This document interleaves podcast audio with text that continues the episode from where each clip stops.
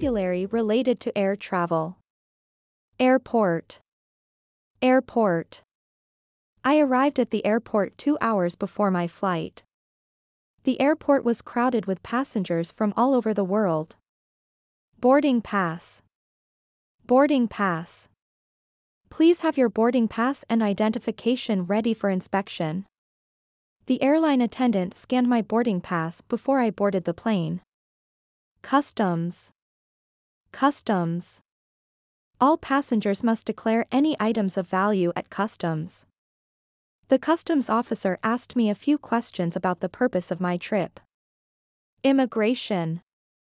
Immigration.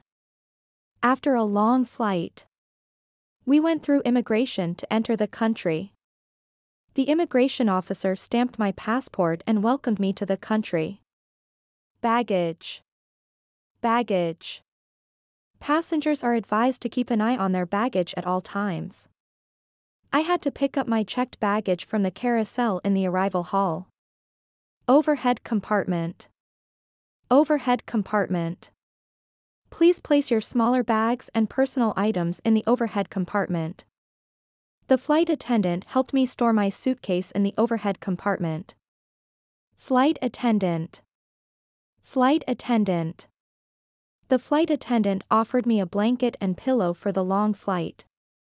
Passengers should follow the instructions given by the flight attendants during takeoff and landing. Turbulence. Turbulence. Due to turbulence. Passengers are advised to remain seated and keep their seatbelts fastened. The pilot announced that we might experience some turbulence during the flight. Layover. Layover. I have a six hour layover in Dubai before my connecting flight. Passengers with long layovers can explore the city or relax in the airport lounge. Duty free. Duty free.